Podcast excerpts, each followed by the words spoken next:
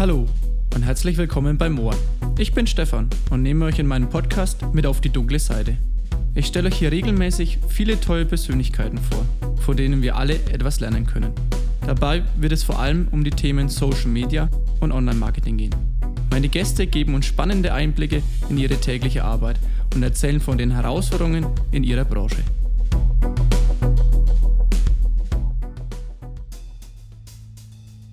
Heute zu Gast Thomas Heidenreich. Thomas ist Vorstandsvorsitzender der Sanosense AG mit Firmensitz in Forchheim.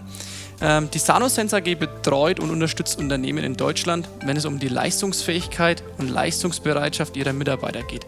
Lieber Thomas, schön, dass du heute da bist und mein Gast bist. Stell ich doch einfach mal meinen Hören vor. Ja, hallo Stefan. Erstmal danke für die Einladung. Ähm, mein Name ist Thomas Heidenreich. Ich bin 41 Jahre alt, habe zwei Söhne, auf die ich echt auch stolz bin. Der Große ist die Tage erst 20 geworden oder schon 20. Der Kleine ist 16. Privat verreise ich viel, weil ich einfach unglaublich neugierig bin und mir die Sachen selber anschauen will, mir selber ein Bild machen will von, von der Welt. Und beruflich bin ich seit 2015 bei der Sanosense AG. Und das ist jetzt kein, kein Spruch, sondern ich habe wirklich das Glück, jeden Tag so viele spannende Sachen zu sehen und zu erleben und Unternehmen und Menschen, die in diesen Unternehmen arbeiten, weiterhelfen zu können. Okay, ähm, ich habe es ja eingangs erwähnt, dass eben die Sanosense AG äh, letztendlich Unternehmen betreut und unterstützt, die ihre Mitarbeiter leistungsfähig machen möchte. Stell doch dann nochmal kurz vielleicht die Sanosense AG genauer vor oder detaillierter vor. Ja, also im Endeffekt kümmern wir uns um zwei Sachen. Also das eine ist die Leistungsfähigkeit. Mhm. Ähm, wir haben ja die eine große Herausforderung, den demografischen Wandel in okay, Deutschland. Ja. Die Leute werden immer älter. Das bedeutet auch, die Lebensarbeitszeit steigt. Jetzt sind wir jetzt schon bei Rente mit 67. Mhm. Vielleicht sind wir mal bei Rente mit 70. Und die Frage ist natürlich, kann jemand in seinem Beruf überhaupt so lange arbeiten? Ähm, viele sind früher auch schon mit, mit Anfang 60, 62 in Rente gegangen, weil sie es einfach körperlich nicht mehr geschafft haben. Und neben dem demografischen Wandel spielen ja viele Sachen noch mit rein. Wir haben eine Niedrigzinspolitik der EZB, wir haben eine veränderte Rentenpolitik. Und viele, die früher mit 62 in Rente gegangen sind, die gehen es halt nicht mehr, weil sie sagen, ich kann zwar nicht mehr, also ich schaffe es eigentlich körperlich nicht mehr, aber ich kann mir die vorzeitige Rente finanziell auch nicht leisten. Mhm. Und das ist eine riesen Herausforderung für Unternehmen. Wie schaffe ich es, die Leute möglichst nahe bis zur Regelaltersrente leistungsfähig zu bleiben? Das wird momentan ein bisschen überlagert von der zweiten großen Herausforderung der Digitalisierung und allem, was mit der Digitalisierung zusammenhängt. Da geht es eher um die Leistungsbereitschaft, also geht es okay. um kulturelle Sachen, da geht es um Führungsthemen, da geht es, wie gehen wir miteinander um, die Art, wie man zusammenarbeitet, verändert sich einfach dadurch. Und wir unterstützen Unternehmen im Sinne, dass wir verschiedene Herausforderungen uns anhören und dafür Lösungen mit anbieten. Also wir haben keine Produkte, es gibt keinen Produktkatalog mhm. von uns, es gibt nichts von der Stange, sondern wir hören uns wirklich die individuelle Situation des Kunden an, um dann zu sagen, können wir unterstützen und wenn ja, wie schaut diese Unterstützung aus? Okay, klingt auf jeden Fall wahnsinnig spannend und ich glaube, du hast eben auch die Herausforderungen der Zukunft eigentlich schon angesprochen, eben die, das Rentenalter und so weiter und so fort, um dann auch nicht nur leistungs, leistungsfähig zu machen, also die Mitarbeiter, sondern auch die Leistungsbereitschaft aufrechtzuerhalten, glaube ich. Das wird auch, ist auch so ein Thema, dass eben auch Leute mit, ja, mit 65 ja immer noch eine gewisse Leistung bringen für den Unternehmer selbst, oder? Ja, absolut. Also für ein Unternehmen, für den Menschen sind die zwei Sachen elementar. Also kann ich das eine vom anderen auch nicht trennen. Eine gute Leistung kann ich nur bringen, wenn ich wenn es will und wenn ich es kann. Also wir reden immer über Können und Wollen. Hm. Und es gibt Firmen, für die ist die Leistungsfähigkeit aktuell gegeben, weil die ein sehr junges, ja, junge Mitarbeiterschaft haben. Da geht es eher um so Sachen, die, die Jugend hat wieder eine andere Art und Erwartungshaltung, wie man heute arbeitet. Ähm, und dann gibt es Unternehmen, gerade so produzierende Unternehmen, die haben teilweise auch jetzt schon eine Belegschaft mit Durchschnittsalter 50 plus.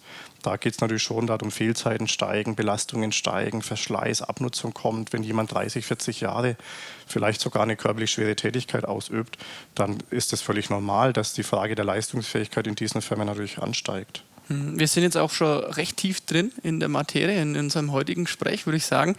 Ähm, in welchen Branchen ist dann die Sanosense AG unterwegs? Also gibt es da gewisse Branchen oder kann auch ich als Agentur auf dir zukommen und kann sagen, ich möchte jetzt einfach, dass das Unternehmen noch leistungsfähiger ist oder die Mitarbeiter? Wir haben echt das Glück, dass wir keine Brancheneinschränkungen haben. Also wir haben Kunden, äh, öffentliche Verwaltungen, sogar Gemeinden aus dem Landkreis Bamberg, die wir betreuen. Mhm bis hin zu, zu, Weltkonzernen wie jetzt Karl Zeiss AG zum Beispiel. Okay. Ähm, wir haben Bäckereiketten, die ein Filialnetz haben von 90 Filialen in Mittelfranken. Wir haben Unternehmen aus dem Automotive-Bereich, wir haben Banken, Kreditinstitute. Also eigentlich haben wir alle Branchen von A bis Z. Okay, ähm, wie geht ihr dann ran? Also ist es, fängt es dann mit dem Kennenlerngespräch an? Hört man die Probleme und die Herausforderungen des jeweiligen Kunden an? Oder, oder weil du ja gesagt hast, ihr habt ja keinen Produktkatalog. Also das heißt, ich gehe jetzt nicht hier und sage, okay, es kommt jemand aus der Automobilbranche, hier, zack, ähm, meine Leistungen. Das heißt, geht ihr auch da in das Unternehmen rein? Ja, also wir fangen natürlich auch an mit äh, Kaltakquise. Wir kontaktieren Unternehmen. Es ist immer noch so, dass nicht alle Unternehmen natürlich sich bei uns melden und sagen, ich habe da eine Herausforderung. Ganz im Gegenteil sogar. Ähm, wir sind in einem Feld unterwegs, in dem es auch von Unternehmensseite wirklich Mut braucht, hm. zu, zu sagen, ich komme allein ab einer gewissen Phase nicht mehr weiter. Also gerade die großen Unternehmen, die haben ja auch vielfältige Bereiche. Die haben ja selbst Abteilungen für Gesundheitsmanagement, mhm. die haben Personalabteilungen, die haben Personalentwicklung. Und klar ist es denen ihre Aufgabe, natürlich diese Themen intern voranzubringen. Und dass ein Unternehmen dann sagt, ich lasse einen externen rein, ja. der mich unterstützt, das braucht schon auch, auch Mut. Ähm, und ich schätze Unternehmen sehr, die sagen, ich komme an dieser Stelle jetzt mit meinem Know-how nicht mehr weiter. Das ist völlig klar, dass es irgendwo auch äh, limitiert sein muss. Und ich traue mich jetzt punktuell für eine gewisse Phase einen Profi reinzuholen, der mich wieder unterstützt, der mich berät, der mich vielleicht auch fit macht, dass ich danach wieder auch alleine äh, fortführen kann. Also von daher beginnt bei uns wie in vielen Unternehmen alles natürlich mit der, mit der Akquise, dass wir einfach Unternehmen kontaktieren. Mittlerweile kommen immer mehr auf uns zu. Wir kriegen immer mehr Empfehlungen auch. Wir haben das Glück, dass wir sehr viele Großkunden am Anfang gewinnen konnten mhm. mit Pilotprojekten, die okay. natürlich alle gesagt haben, wir probieren mit euch mal was aus oder wir haben da mal einen Standort oder wir haben da mal eine, eine Pilotgruppe. Mhm.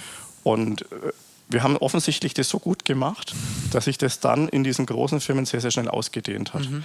Ähm, es gibt Unternehmen, die betreuen wir mittlerweile in 160 Standorten in Deutschland. Okay. Und da bin ich schon stolz darauf. Und auf die Frage nochmal näher einzugehen, wenn wir dann mit einem Unternehmen zusammensitzen, ja, dann fahren wir wirklich hin ohne dass wir irgendwelche Unterlagen von uns mit dabei haben, okay. weil wir uns dann erstmal die Situation des Kunden anhören oder des Unternehmens anhören. Wo stecken die gerade? Was haben die für Herausforderungen? Wie schaut die Ausgangssituation an?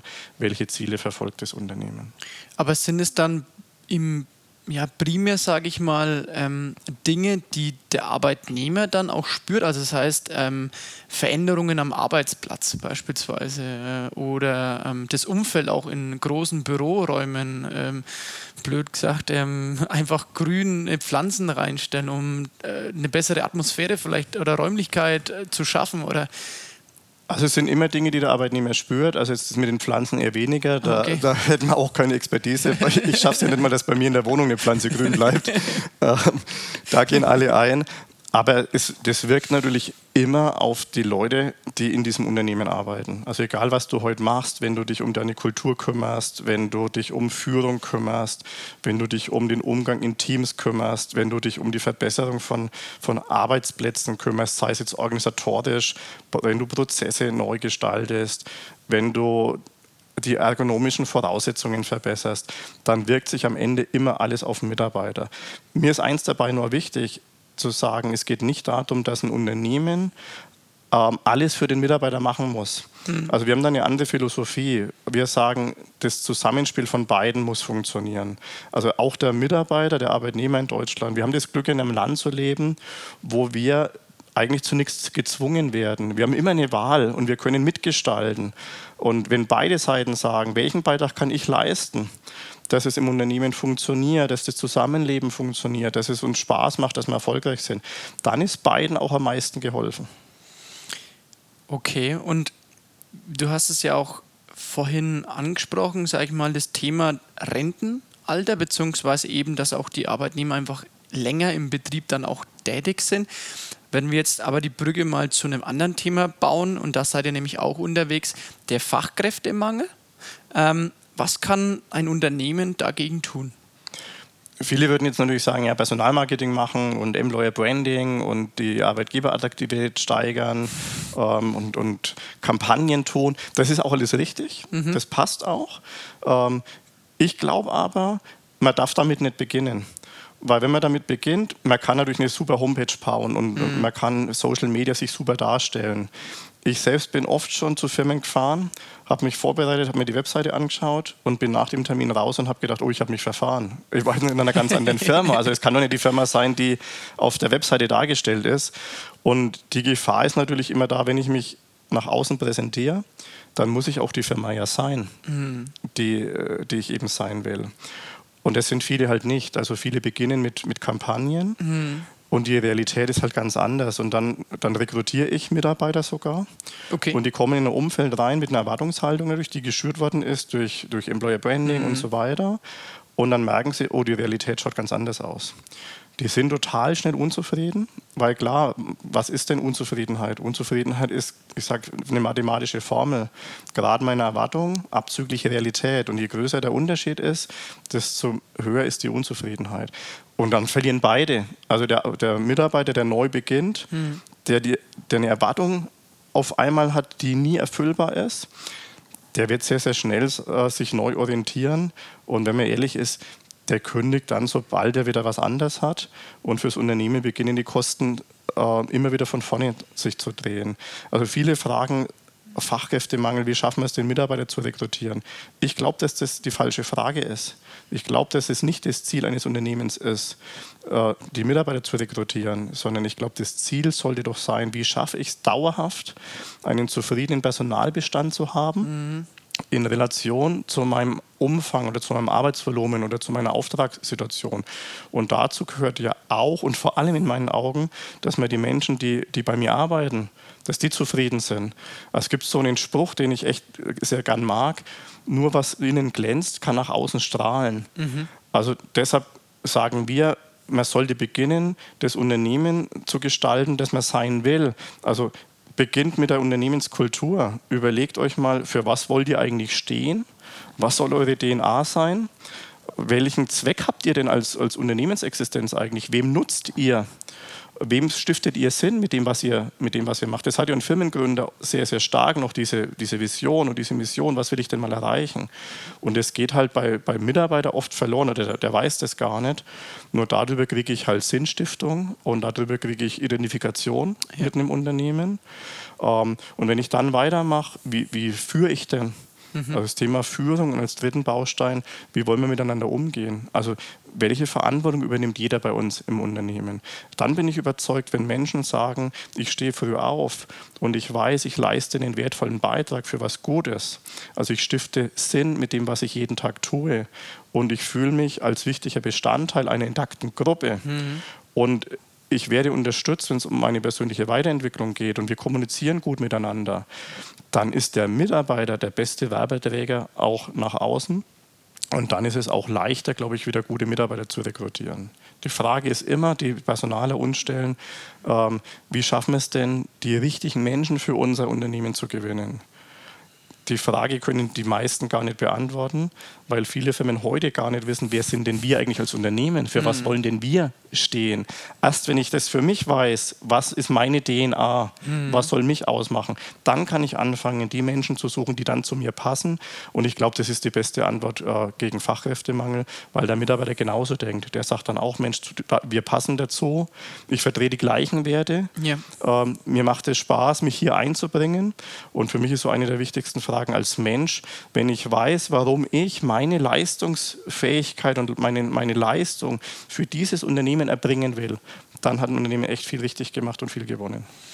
Ähm, wirklich spannender Einblick und man merkt einfach auch, äh, oder ich darf es jetzt einfach meinen Hörern sagen, du gehst einfach darin auf, ähm, du lebst das Ganze ähm, und möchtest eigentlich, ja, du, du, sprichst, du sprichst auch mir als Unternehmer einfach aus der Seele. Ne? Das ist, die eigenen Mitarbeiter sind halt einfach nach außen in dem Bereich, im Recruiting-Bereich, einfach das, das das größte Aushängeschild, was man haben kann.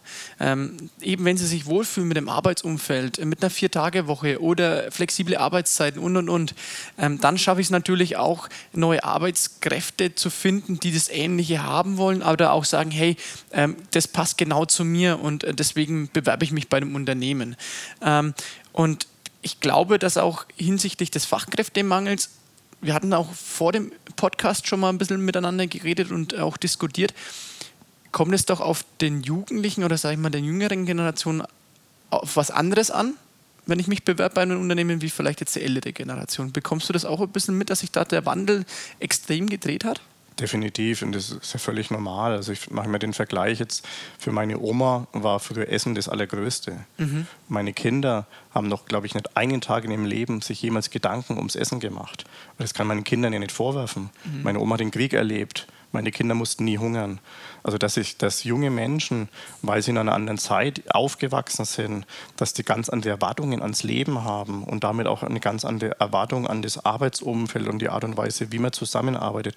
Ich glaube, das ist das Normalste, was es mhm. überhaupt gibt. Also ja, das haben sie. Sie haben eine andere Erwartung daran. Ähm, aber auch bei, bei Menschen, die über 30, über 40 sind, die Motive von jemandem, warum er arbeitet, die können sich sowieso immer verändern. Also es gibt vielleicht jemanden, ja, der ist 29, stimmt. für den ist vielleicht in dem Alter Sicherheit noch gar kein hoher Wert, mhm. weil er sagt, naja, ich weiß mit, den, mit der beruflichen Bildung, die ich habe, äh, mit der Arbeitsmarktsituation, ich finde immer was. Jetzt fängt er aber an, ein Haus zu bauen und jetzt hat er eine Familie jetzt nimmt er einen Kredit auf. In der Phase nimmt das Motiv Sicherheit für den natürlich ja, zu. Jetzt stimmt. ist auf einmal Sicherheit und zwar sogar Sicherheit in dieser Region, weil jetzt will er da bleiben, hat es einen ganz anderen Wert. Und ich glaube, das ist wichtig für ein Unternehmen, dass ich auf der einen Seite, das, was ich vorhin gesagt habe, dass ich mich um die Kultur kümmere mhm. und um, um Führung und wie wir miteinander umgehen. Und dann kommt aber noch eins zum Tragen, und das ist, glaube ich, die große Herausforderung aktuell. Es gibt Unternehmen, die machen das sehr, sehr gut. Nur man darf eins nicht vergessen, auch durch die Digitalisierung und durch, durch Smartphones, alles wird unglaublich schnell und alles wird schnelllebig. Und die jungen Leute sagen, wir haben heute eine Welt voller Optionen, voller Möglichkeiten ja. und die entscheiden in, in Millisekunden, äh, ob sie nach rechts oder links wischen über ihre Liebe. Ähm, und man kann halt alles auch schnell tauschen. Ja. Und ich kann sagen, das taugt mir heute nicht. Und was sich dadurch verändert, es wird schon oberflächlicher. Also durch die Schnelllebigkeit wird es oberflächlicher und es verliert an Beständigkeit. Und viele Menschen machen sich heute kaum mehr Gedanken, was ist mir denn als Mensch überhaupt wichtig, wenn es um Arbeit geht? Und was von den Dingen, die mir wichtig sind, habe ich vielleicht jetzt schon bei meinem Unternehmen? Ähm, und wenn es am Schluss noch gelingt, dass die Leute sich auch wieder im Kopf klar werden, das, was ich hier habe, weiß ich zu schätzen, mhm dann habe ich gutes Employer Branding, dann bleiben die Leute mir auch, auch treu. Und das passiert heute zu wenig. Das heißt Wertschätzung gegenüber meinem Arbeitgeber, aber auch Wertschätzung andersrum. Ja, in beide Richtungen. Man diskutiert heute sehr, sehr einseitig, ähm, dass Mitarbeiter sagen, ich fühle mich heute vom Unternehmen nicht wertgeschätzt. Mhm.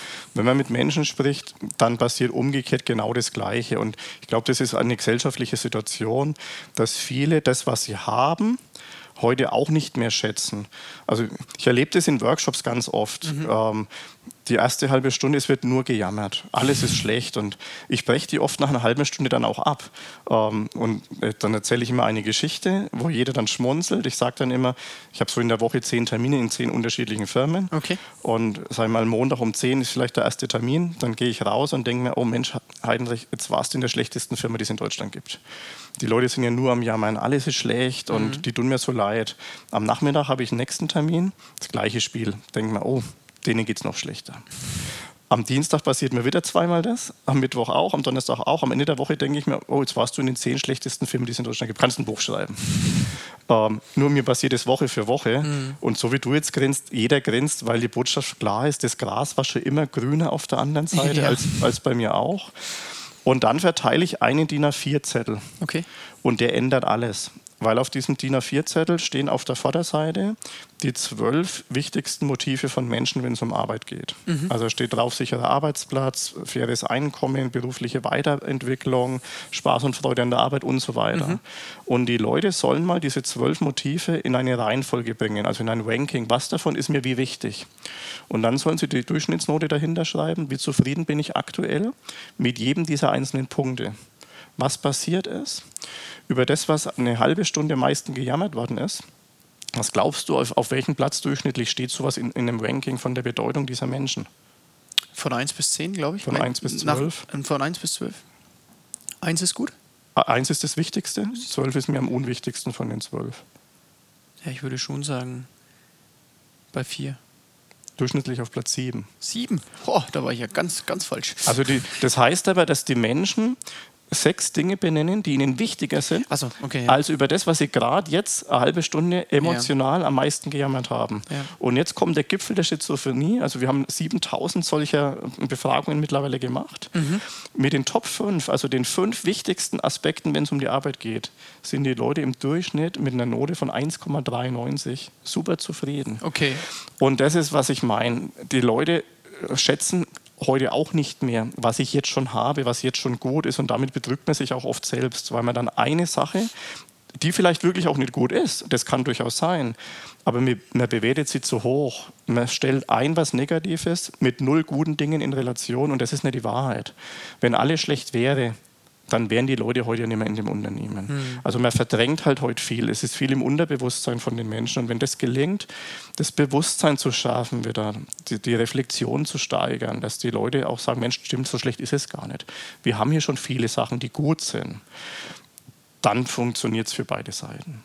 Ja, mega spannend.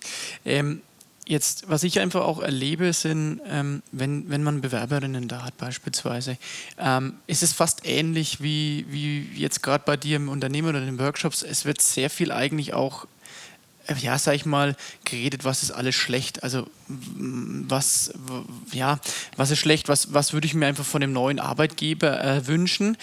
Ähm, dann kommt aber der Punkt das Finanzielle. Also das heißt, der jetzige Arbeitnehmer gibt mir 500 Euro mehr oder 400 Euro mehr im Brutto und ähm, schon habe ich meine komplette Meinung geändert. Bekommst du sowas auch irgendwie mit? Also ist ja auch mit Psychologie, das, das kann ja nicht funktionieren. Ja, natürlich. Also A, wir kriegen es ja persönlich auch mit, wenn wir Bewerbergespräche führen. Wir kriegen es auch von Kunden mit. Wir werden von Kunden auch gebucht. Wie kann ich mit solchen Sachen umgehen? Okay. Also wir betreuen ja Unternehmen hinsichtlich auch ähm, Gesprächsführung, ähm, Recruiting, hinsichtlich Führung. Und da kommen solche Fragen natürlich immer. Ähm, das resultiert aber letztendlich auch aus der Geschichte, die ich gerade gesagt habe. Das Geld ein Motiv ist, ist völlig legitim. Ja. Also ich sage den Leuten auch immer, das ist auch nicht schlimm, wenn ein Mensch sagt, ich arbeite auch, um Geld zu verdienen. Das machen wir doch alle. Ähm, also das geht mir genauso wie den anderen auch, aber nicht nur. Also es ist ein Motiv und es ist legitim, dass ich dieses Motiv habe. Ähm, aber es gibt auch noch andere Aspekte und andere Motive daneben. Und wenn es mir gelingt, in dem Gespräch rauszuhören, was ist dem Mitarbeiter denn neben dem Geld vielleicht noch mhm. wichtig? Und wenn ich in dem Gespräch auch den Mitarbeiter äh, dazu bringe oder den Bewerber, dass er seine Motive mal in eine Reihenfolge bringt. Dazu gehört, dass die Leute selber mal anfangen, äh, sich Gedanken darüber zu machen, weil das machen die wenigsten. Also die gehen ja auch in das Bewerbergespräch rein, nennen eine Summe, Gehalt ist ein Wert. Ja. Wenn man dann aber fragt, okay, wie schaut dann der Gegenwert aus? Also was bist du denn bereit für diesen Betrag dann äh, zu erzeugen fürs Unternehmen? Wie willst du diesen Wert, diesen Gegenwert denn fürs Unternehmen herstellen? Mhm. Da sind viele auch dann unvorbereitet. Aber ich merke schon, dass auch die, gerade die Jungen dass es, dass es nicht das Geld am Schluss ist, was sie dazu abhält, beim Unternehmen zu beginnen, sondern dass man zu wenig auch die anderen Motive herausgefunden hat und dass man zu wenig den Leuten das Gefühl vermittelt hat, ich kann dich in deiner Phase, in deiner Lebenssituation ähm, dabei unterstützen, dich zu entwickeln. Also ich vergleiche das ein bisschen mit dem Sport. Also ich kann vielleicht mit 20 zu Bayern München mhm. wechseln, klar. Wenn es ganz blöd läuft, sitze ich nur auf der Bank und, und ich spiele nicht. Und ich glaube, dass ich in jungen Jahren, dass es wichtig ist, Erfahrungen zu sammeln, mhm. mich weiterzuentwickeln.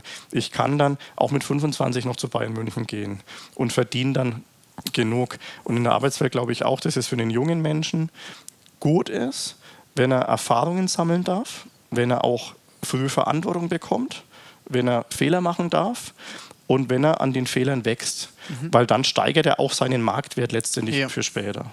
Ja, du hast eigentlich auch gerade schon schön die Brücke gebaut, nämlich zu einem Leisten, den zweiten Leistungspunkt, was ihr in, bei der Sanosense AG habt, nämlich eine Coaching-Zone.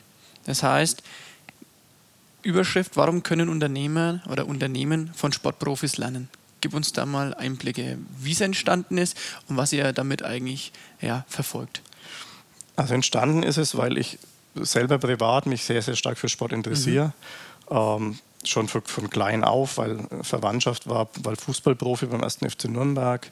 Ähm, ich habe selber Fußball gespielt. Ich bin dann irgendwann zum Basketball gekommen, ähm, habe seitdem fast kein Spiel mehr verpasst. Und das kam irgendwann mal spontan bei einem, bei einem Basketballspiel, dass ich mich gefragt habe, wie gelingt es eigentlich, dass der Sport in Millisekunden Einfluss nimmt auf einen Spieler mhm. ähm, und danach verändert sich was. Ähm, und am Anfang habe ich geglaubt, naja, ich kann das mit der Arbeitswelt nicht verknüpfen, weil es eine ganz andere Welt nochmal ist und der Sport auch anders funktioniert. Ähm, bei näherer Betrachtungsweise hat sich dann herausgestellt, es gibt so viele Parallelen zwischen dem Profisport und der Arbeitswelt, dass man unglaublich viel davon lernen kann. Ähm, wir unterteilen es in, in zwei Sachen. Mhm. A, kann man vom Profisportler einzeln viel lernen, also um das Thema individuell und natürlich Teamsport kollektiv. Also wenn ich zwei Beispiele aus jedem Bereich äh, ja, mal aufzählen darf. Gerne. Was mich beim Profisportler, bei den Erfolgreichen absolut fasziniert, auf der einen Seite ist dieses extrem positive Mindset das die haben. Also diese, diese positive Einstellung, die der Sportler mit sich trägt, also dieser Fokus und die Konzentration ausschließlich auf Dinge, die er selber, die er selber kontrollieren kann. Ja. Also Raul Korner, den ich extrem schätze, für mich einer der besten Basketballtrainer in diesem Land, den durfte ich mal interviewen und er hat gesagt, wir können nicht kontrollieren, ob die Zuschauer uns von Anfang an unterstützen oder nicht. Mhm. Wir können aber kontrollieren, mit welcher Energie wir ins Spiel gehen. Wir können nicht kontrollieren, ob der Schiedsrichter faul pfeift oder nicht. Wir können aber kontrollieren, ob wir das faul machen wollen oder nicht. Und das macht auch Sinn, dass ich mich ausschließlich auf Sachen konzentriere, meine Energie, die für jeden ja endlich ist, äh, mit Sachen äh, auf Sachen lege, die ich selber steuern kann. Die anderen Sachen, die passieren oder die passieren nicht, warum soll ich da Energie drauf verschwenden? Und das macht der, der Sportler extrem gut. Und was mir auch da immer wieder hängen geblieben ist, du hast bestimmt auch zigmal schon diesen Hashtag Comeback Stronger mhm. gelesen, ja. wenn die nach schweren Verletzungen gleich aus dem Krankenhauszimmer noch das, das posten. Mhm. Wir haben dann mal Nationalspieler gefragt, warum macht ihr das eigentlich? Oder, was macht euch da so stark, dass ihr nach so schweren Verletzungen diesen Willen aufbringt, ja nicht bloß wieder zurückzukommen, sondern stärker zurückzukommen als vorher? Und was wirklich jeder Einzelne gesagt hat, wir wissen, wie sich der Erfolg angefühlt hat. Und diesen Erfolg wollen wir wieder erleben. Also diese Erfolge, die der Sportler erlebt, speichern die viel, viel mehr ab als die Rückschläge. Also das ist das Erste, mhm. dieses positive Mindset. Das Zweite ist, der Sportler hat ein ganz klares Ziel vor Augen. Der weiß, warum er was macht. Und er visualisiert das, das Ganze sehr, sehr gut. Ähm, und das gibt ihm wieder die Kraft, letztendlich auch diszipliniert und mit einem hohen Willen sich permanent zu verbessern. Das mal übertragen jetzt auf die Arbeitswelt. Wenn du vielleicht bei deinen Bekannten mal überlegst, wie viele Leute kennst du, die wirklich bei sich in der Arbeit sich immer mal wieder selber Gedanken machen, warum mache ich das eigentlich? Welchen Nutzen stifte ich mit meiner Arbeit? Mhm. Was ist so mein Ziel dahinter? Wie viele Leute kennst du, die das regelmäßig tun? Ich, ich glaube wenige. Also wirklich wenige, die sich halt wöchentlich oder halt im Jahr vielleicht mehrfach da reflektieren, glaube ich, wenige. Also ich würde jetzt keine Zahl sagen, aber wenn es vielleicht wirklich fünf sind übers Jahr hinweg, die sich wirklich mal Gedanken machen, dann ist es, glaube ich, schon viel. Also ich kenne auch wenige und, und wenn man es überlegt, es wird genauso funktionieren. Also heute, ich bin Dozent auch für, für die Akademie Deutscher Genossenschaften ah, okay. in, in Mondabau. Also ich trainiere die Vorstände der Volksbanken in Deutschland. Wenn man es bei einer Bank mal anschaut, ich kann heute Leute nicht mehr motivieren, wenn ich denen sage, du stehst auf Platz 11 in dem Ranking, wenn es um den Abschluss von Bausparverträgen steht. Mhm. Oder mhm. ich kriege am Ende des Monats eine Summe, du hast jetzt 170.000 Euro an Bausparsumme umgesetzt. Ich wüsste ich nicht einmal ich auch, ob das jetzt gut oder schlecht oder viel oder wenig mhm. ist. Ähm, und ich glaube auch nicht, dass das das Ziel eines Bankkaufmanns ist, dass er eine gewisse Summe im Monat umsetzt. Wenn ich aber das auf den Sport jetzt wieder übertrage, wenn ich dem Bankkaufmann aufzeigen kann am Ende des Monats, du hast vier Familien geholfen, mhm. in ein eigenes Heim zu kommen und schau dir mal die Bilder an, die die Leute, die, die Familie bei Facebook abgestellt hat, ja. die glücklichen Gesichter und so weiter. Also gerade bei den regionalen Banken, die einen sehr starken Bezug zum Kunden ja. haben, weil sie in der eigenen Region ja leben, das ist doch der eigentliche Wert und, und der Nutzen, den ich mit meiner Arbeit stifte und der mich antreibt bleibt. Mhm. Und das macht der Sportler einfach, ich würde hier wirklich sogar sagen, besser okay. als in der Arbeitswelt. Ähm, und auf der Kollektivebene, was mich da fasziniert, ist, auch zwei Beispiele. Zum einen die unglaublich hohe Selbstverpflichtung, die die Spieler in einer Mannschaft eingehen. Also die genau wissen, wir schulden uns ein gewisses Verhalten und ein gewisses Engagement gegenseitig. Und das hatten wir im Übrigen aber auch schon im, im Amateursport. Also in den untersten Ligen, ich habe jetzt auch wieder mit, mit 40 angefangen, in der untersten Liga Fußball zu spielen. Okay. Also ich bin sofort bereit, für, für einen Schwächeren mitzukämpfen und mitzulaufen. Wenn jemand vorne den Ball verliert und er, er kämpft und er macht alles, dass er den wiederholt, da ist jeder bereit, für den das, das mitzumachen machen. Und wenn irgendein Problem auftaucht, dann regulieren wir das auch untereinander als Gruppe, weil wir sind erwachsene Menschen. Und in der Arbeitswelt kommt es oft auch noch zu kurz. Also man schreit dann immer nach Führung. Ähm, es, die, die, Selbstverpflichtung als Gruppe zueinander, da kann man sehr, sehr viel vom Sport lernen. Also Bamberg im Basketball hatte die erfolgreichste Zeit unter, unter Chris Fleming. Mhm. Ähm, der jetzt in der NBA in, bei Chicago trainiert. Und der hat sehr, sehr oft damit gearbeitet. Also der hat immer den Spielern gesagt, macht's nicht für mich, macht's füreinander. Ihr schuldet es euch gegenseitig, dass ihr alles gebt im, im Training. Und diese Art, der Amerikaner sagt als, als Fachausdruck Peer Pressure, mhm, dazu. Okay. Das funktioniert wirklich sehr, sehr gut, dass Menschen in einer Gruppe natürlich integriert werden wollen und eine andere Verpflichtung auch zueinander spüren. Und der zweite Aspekt ist, dass der Sportler ähm, dass, sagen wir mal, der Superstar und der Wasserträger, dass das besser miteinander funktioniert, weil der Superstar versteht, ich allein gewinne das Spiel nicht. Also ein Messi und ein Ronaldo gewinnen weder ein Spiel alleine mhm. noch einen Titel alleine. Ja. Ähm, ein, Wasserträger ist froh, aber dass er den in der Mannschaft hat. Also unabhängig, ob ich jetzt einen Lewandowski sympathisch finde als Mitspieler oder nicht. Mhm. Wenn ich sage, Mensch, der Typ, der hat jetzt schon 25 Tore, mit dem spiele ich gern zusammen, weil ich weiß, mit dem gewinne ich ja, in meiner klar, Mannschaft. Ja. Ähm, und ich kann Sympathie nicht erzeugen, aber gegenseitigen Respekt kann ich erzeugen. Und es macht der Sport darüber, über diese Frage, was gewinnen wir miteinander, was ist mein Beitrag für die Gruppe, auch besser als die Arbeitswelt. Und das haben wir uns selber als Firma auch abgeschaut vom Sport. Also ich frage zweimal im Jahr meine Mitarbeiter mhm. als Hausaufgabe und dann setzen wir uns als Gruppe zusammen, weil sie sich intensiv Gedanken machen sollen. Die Frage lautet, was gewinnt das Team mit mir? Mhm. Also ich bin überzeugt, wenn wir sagen, ich habe Menschen bei mir in der Gruppe, ob ich die jetzt mag oder nicht, aber ich gewinne mit denen was, weil der hat eine Gabe, die ich nicht habe oder der hat eine Stärke, das meine Schwäche ist äh, und dadurch können wir uns besser unterstützen. Oder der bringt eine Eigenschaft mit ein der erzeugt einen Wert, von dem ich profitieren kann. Dann steigt der Respekt untereinander. Und das sind so jetzt vier Beispiele gewesen aus dem Sport, neben vielen Sachen natürlich. Wie gehe ich mit Fehlern um? Wie gehe ich mhm. mit Rückschlägen um? Ähm, wie gehe ich damit um, wenn ein Vertrag ausläuft? Aber wir haben noch 17 Spiele und der Spieler muss ja trotzdem noch weiter funktionieren. Das habe ich in der Arbeitswelt auch. Mitarbeiter ja, geht in zwei Jahren in Rente. Ähm, wie schaffe ich es, dass er sich nicht hängen lässt? Oder Mitarbeiter hat gekündigt. Wie schaffe ich dass er noch die zwei Monate, die er hier ist, bis zum letzten Tag alles fürs Unternehmen gibt? Das sind Sachen, da sagt der Sport, haben wir, haben wir jeden Tag. Hm. Und da, wie geht man damit um? Durch die Visualisierung und durch die Emotionen, die der Sport erzeugt, fällt es vielen schon auch leichter, die Parallelen zu erkennen und dann die eigene Situation darüber zu meistern. Coaching-Zone kann ich auf jeden Fall nur empfehlen. Ich durfte selber mal ähm, mithören und dabei sein, zwar als begleitende Person, ähm, noch nicht wirklich als Teilnehmer, aber ähm, die Einblicke, die man da bekommt, ist einfach, ja, sind toll. Und wie du ja gerade gesagt hast, man kann einfach auch von dem Spitzensportler oder von dem, von dem Sportverein oder von dem Club auch viel lernen. Wie er letztendlich umgeht, ja, sage ich mal, immer auch ein gewisses Level zu halten. Ne? Und ich glaube, auch damals hast du ja gesagt, auch der Spieler muss ja innerhalb von ähm, binnen Millisekunden entscheiden, nehme ich jetzt den Dreier oder, oder langt auch nur zwei Punkte und ich gehe noch einen Schritt vor. Dadurch steigert ja auch wahrscheinlich die Wahrscheinlichkeit, dass ich dennoch gewinne das Spiel. Aber es gibt auch viele, die einfach dann den Dreier riskieren. Das heißt, das sind Entscheidungen, die ich dann auch wieder auf die Arbeitswelt zurückbringen kann. Ne? Absolut. Also der Sport symbolisiert ganz perfekt die, die aktuelle neue Arbeitswelt. Also diese Schnelllebigkeit, dieses, diese Handlungs-, Entscheidungsfähigkeit, wirklich permanent und in Millisekunden Entscheidungen treffen zu müssen, ohne zu wissen, wie sie ausgehen. Das ist in der Arbeitswelt aber genauso. Ja. Es ist heute nicht mehr planbar.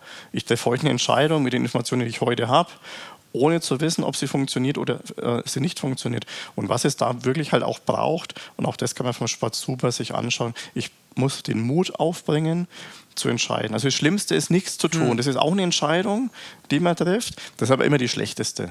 Ja, und halt einfach auch Mut, Entscheidungen anzunehmen, beziehungsweise diese dann auch umzusetzen. Dann drücke ich jetzt auch bei uns auf den Löschenknopf oder mache ich es nicht. Also ähm, klar kann ich mich absichern, wir als Unternehmen ziehen Backup, aber das kann ja der Spieler in der Situation nicht machen, weil er muss den Dreier nehmen, um am Ende ja das Spiel zu gewinnen.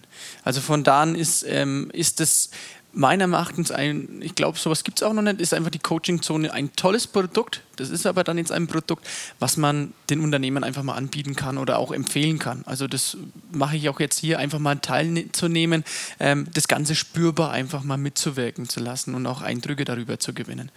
Weil dann gehst du auch ganz anders da wieder in dein Unternehmen rein. Und das, was du jetzt gerade vorhin gesagt hast, mit, dass du dich zweimal im Jahr mit deinen Mitarbeitern zusammensetzt oder Mitarbeiterinnen zusammensetzt, ähm, mache ich auch, aber ich mache es auch schon während des Vorstellungsgesprächs. Ähm, es ist mir egal, ob der, keine Ahnung, bei der Kampagne das gemacht hat oder das gemacht hat. Das kannst du ja auch im Endeffekt nicht nachweisen, weil er vielleicht nur 5% beteiligt oder stammt wirklich das Ganze aus seiner Federn. Das kannst du ja nicht nachweisen. Er kann dir sämtliche Referenzen ja sagen, sagen das habe ich irgendwie alles gemacht. Was mir wichtiger ist, was er bei uns erreichen möchte. Also wenn ich dich einstelle, was möchtest du tun? Und inwieweit kannst du mein Unternehmen oder unser Unternehmen oder uns als Team weiter voranbringen? Und das sind, glaube ich, die wichtigen Fragen. Absolut, ich finde es eine super Einstellung, wie du das magst. Ähm, ich glaube auch, dass die Menschen das immer mehr wollen. Also ich will als Mensch, als Mitarbeiter, habe ich ja auch einen Anspruch an mich. Ich will ja auch mir was wert sein. Also ich möchte ja auch an was, an was Großem beteiligt sein. Mhm. Und auch da, die, die Intelligenten, sowohl Sportler als auch Mitarbeiter, die wissen doch genau, alleine kann ich gar nichts erreichen. Mhm, genau. Also ich kann alleine bei, bei der Sano Sensaki gar nichts, sondern ich bin ein Teil von, von einem großartigen Team und ein Teil von etwas zu sein, verpflichtet mich aber, auch einen Teil dazu beizutragen, dass es funktioniert. Und ich habe zum Beispiel als Fan nie verstanden, wenn Spieler Meisterschaften mitgefeiert haben, die kaum gespielt haben. Also ich habe immer gedacht, warum feiert denn der jetzt? Also der hat ja kaum gespielt. Mhm. Durch diese Kooperationen mit vielen Profisportmannschaften kann ich das total nachvollziehen, weil es gar nicht so relevant ist, ob der jetzt so und so viele Minuten oder so und so viele Spiele gemacht hat. Der Sport kann den Leuten sehr, sehr gut vermitteln. Du hast bei uns eine ganz wertvolle Rolle. Ja. Also selbst wenn du, wenn du wenig spielst, aber du verbesserst die Trainingsqualität und jeder leistet damit seinen Beitrag zum Erfolg und die Motivation da aufrechtzuerhalten, dass jeder alles gibt. Ähm, das gelingt, wenn man jetzt Jürgen Klopp anschaut da hat der, der 20. im Kader, hm. der hat trotzdem das Gefühl, dass er, dass er wichtig ist. Und wenn ich das heute auch bei mir in der Arbeit schaffe, dann habe ich viele Menschen, die sich einbringen wollen. Ähm, und ich kann zwei Dinge doch kontrollieren, Stefan. Ich kann kontrollieren, wie gehen wir miteinander um, ja. also welches Verhalten legen wir an den Korrekt. Tag. Und ich kann kontrollieren, mit welchem Engagement gehe ich jeden Tag zur Werke. Und wenn die Leute jeden Tag alles geben, ähm, dann kann es doch auch mal sein, dass sie Fehler machen dürfen. Aber dann ist doch der Anspruch auch daraus zu lernen und was Besseres, das ich auch noch steuern kann, kann mir nicht passieren, dass wir gut miteinander umgehen und dass wir alles, was wir haben, raushauen.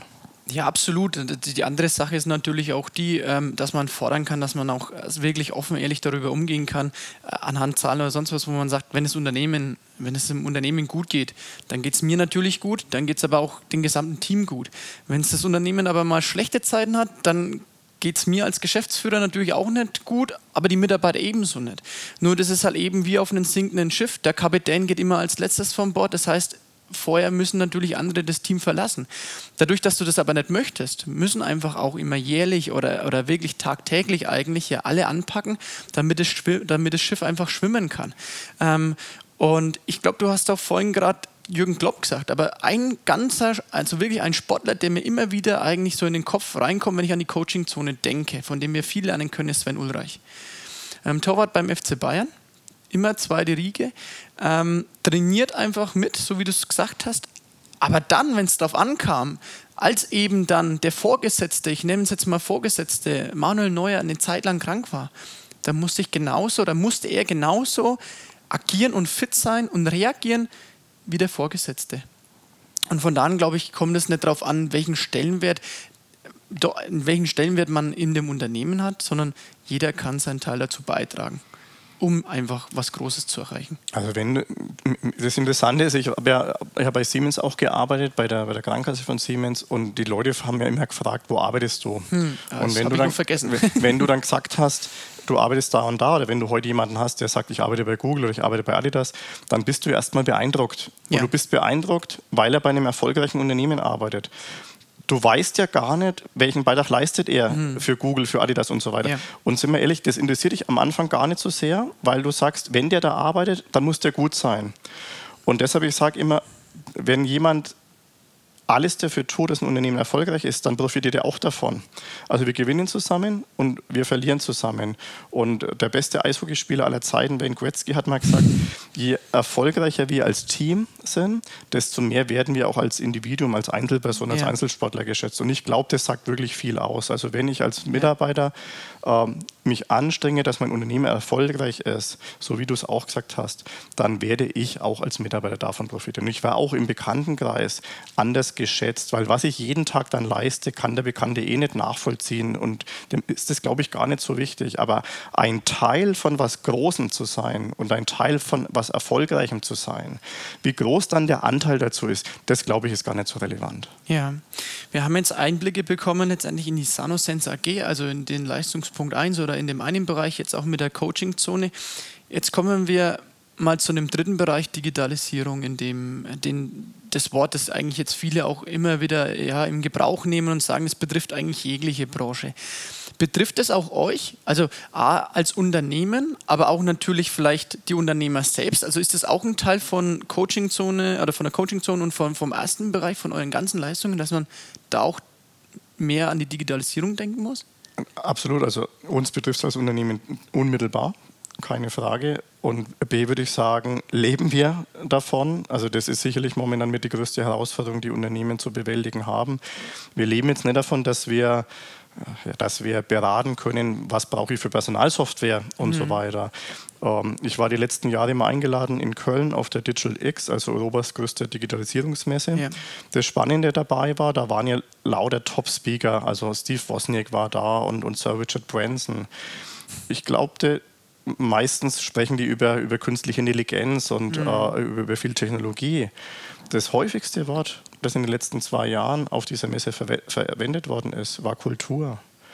Und die Digitalisierung verändert halt vor allem die Art und Weise, wie wir zusammenarbeiten. Und die verändert natürlich Märkte. Und wenn sich Märkte verändern, dann ver verändert sich meine Unternehmenskultur.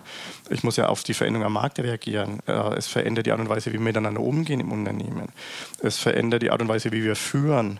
Und das ist zu unserem Schwerpunkt sogar geworden. Also unser Schwerpunkt war vor fünf Jahren eher auf dem Aspekt Leistungsfähigkeit und Gesundheit. Mhm. Jetzt liegt der Schwerpunkt mit, mit riesigem Abstand auf diesem Aspekt, wie schaffen wir es durch die Veränderung der Digitalisierung, uns als Unternehmen neu aufzustellen.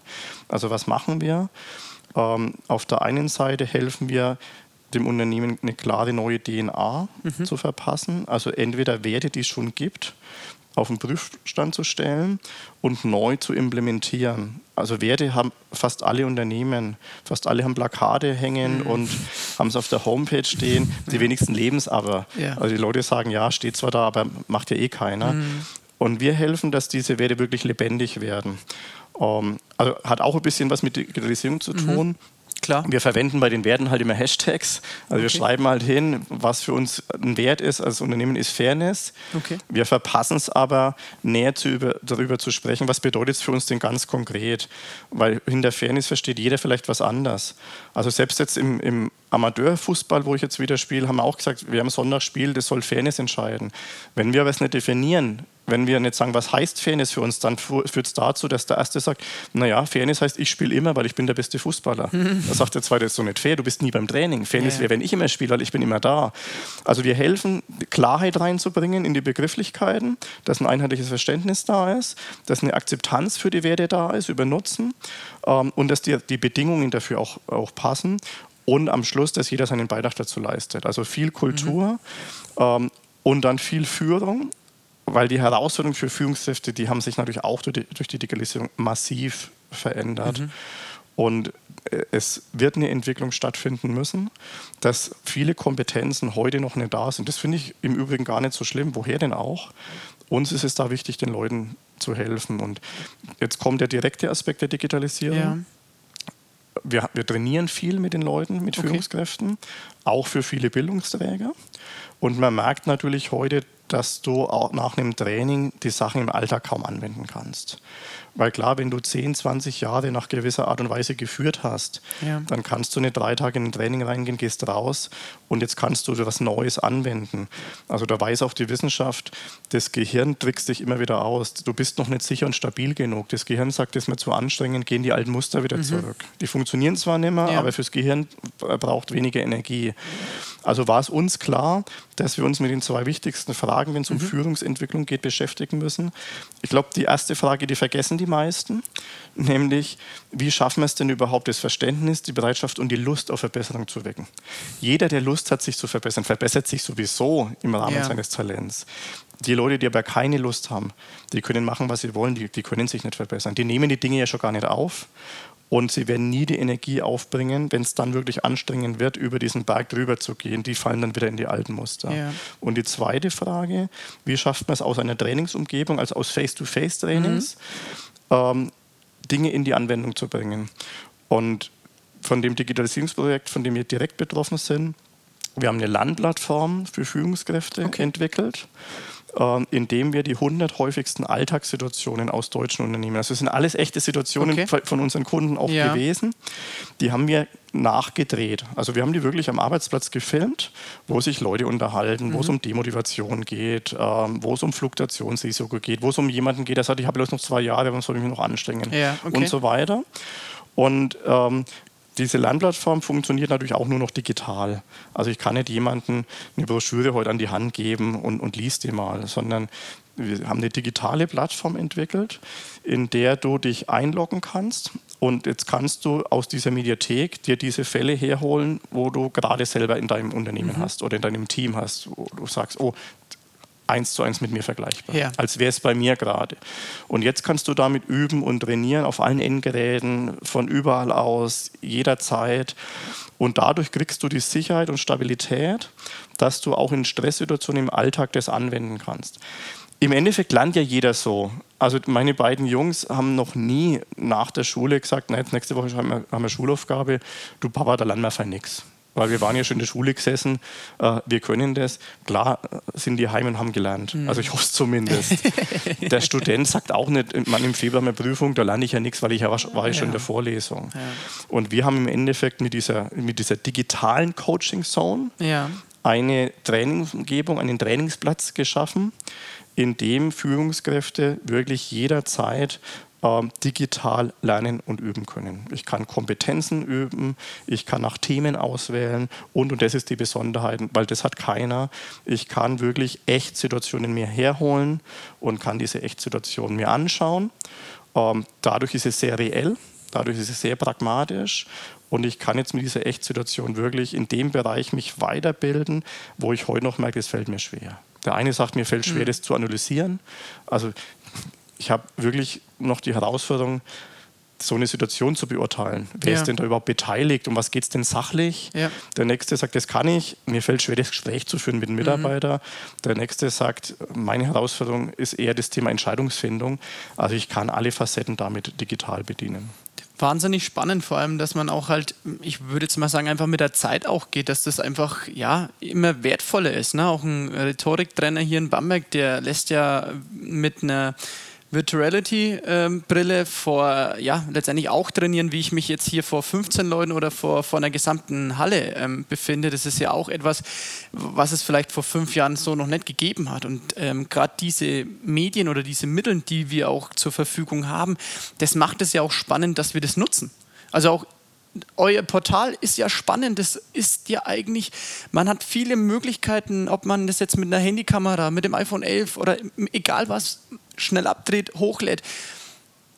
Man muss es einfach nur machen. Man muss einfach auch die Digitalisierung, glaube ich, zulassen. Ja, sie passiert ja sowieso. Ja. Also ob ich jetzt das gut oder schlecht finde, das spielt gar keine Rolle. Sie passiert ja sowieso. Ja. Also warum nutzen wir nicht die Chancen, die sich, die sich daraus ja. ergeben? Und auch da reden wir wieder am Schluss über die, über die Kultur, über das Mindset. Also haben wir den Mut, dass wir diese Veränderungen akzeptieren und zulassen? Ähm, haben wir den Mut, dass wir sie für uns nutzen als Chance? Oder sagen wir, es ist alles schlecht und wir haben doch bis jetzt immer nur so gemacht und wir wollen so weitermachen wie bisher. Ja. Ähm, das heißt nicht, dass das bisherige schlecht war. Mhm. Nur wenn sich Märkte und Zeiten und Herausforderungen verändern, ja. dann ist es in meinen Augen wichtig, dass ich einfach diese Veränderungen auch mitgehe und mich, und mich weiter. Und ist doch, auch, ist doch spannend auch die, ja, die Zeit. Klar. Also wer geht denn viermal in den gleichen Kinofilm rein? Mhm. Das wird keiner machen. Ja. Privat sagen wir doch auf, da suchen wir doch auch die Spannung. Ja. Dafür reisen wir oft in andere Länder, die wir noch nicht gesehen haben. Und ich finde es eine spannende Zeit, schon eine herausfordernde Zeit für Unternehmen, weil halt viel auf einmal da, da mhm. ist. Und also es ist kein, kein Werbespruch. Ich sage das jedem Kunden, das meine ich absolut ernst. Ich bin und wir alle bei Sano sind, sind uns der Verantwortung, die wir für den Kunden in diesen herausfordernden Zeiten, in diesen veränderten Arbeitsweltzeiten äh, empfinden, absolut bewusst. Also das ist unser, unser Anspruch und unsere Passion ist es, den Leuten, den Firmen, die ja zu uns kommen mit einer Erwartungshaltung und mit, mit Hoffnungen, ja denen wirklich auch weiterzuhelfen und einen echten Nutzen und eine echte Wirkung äh, zu erzielen. Da nehmen wir doch, glaube ich, diesen schönen Schluss mit dass du uns alles mitgeben möchtest. Und ich finde es toll, dass du heute eben mein Gast warst, dass du Einblicke in die Sanosense AG und euren Umfeld gegeben hast. Das ist wahnsinnig spannend. Ich glaube, dass eventuell auch eine zweite Podcast-Folge wahrscheinlich ist und du uns noch Einblicke mehr in euer digitales Projekt vielleicht geben kannst. Ich würde mich auf jeden Fall freuen, wenn es zu einer weiteren Folge kommt traditionell, so ist es eben, am Ende meines Podcasts möchte ich einfach von dir drei Hashtags erfahren, ähm, die du und meinen Hörern gerne uns mit auf den Weg geben möchtest. Hast du da Gedanken gemacht? Ja, gerne. Also erstmal mir jetzt total viel Spaß gemacht. Mir liegt immer viel an, an dem Gegenüber. Geil, ähm, ich habe drei Hashtags, die gar nicht oder die nur indirekt was mit, mit uns als Unternehmen zu tun mhm. haben, die mir privat wichtig sind, die aber auch für die Arbeitswelt eine große Rolle spielen. Der erste ist äh, der Hashtag Mut. Ähm, weil ich glaube, wir, wir, denken gar nicht oft genug darüber, dass wir in einem, in einem Land leben, wenn wir gesund sind, ja. dass wir alle Möglichkeiten bei uns haben. Also wir können uns weiterbilden, wir können lernen, wir können uns für unser Berufsbild, für unser Unternehmen, für das wir arbeiten wollen, selber entscheiden. Mhm. Das ist meine Wahl. Ja. Ähm, und wir sollten den Mut aufbringen, uns zu trauen, weil das Leben endlich ist. Wir können es eh nicht jedem recht machen. Irgendwann ist es vorbei und irgendwann bereuen wir vielleicht Dinge nicht getan zu haben, die wir hätten tun wollen. Mhm. Also von daher, äh, ich sage immer auch zu meinen Kindern, seid einfach mutig und wenn euch was wichtig ist, probiert es aus. Ja. Also das ist der erste. Der zweite hängt damit stark zusammen, ist bewusst. Ähm, das, dass man sich häufiger wirklich das bewusst auch macht, dass wir, wir sind keine Opfer.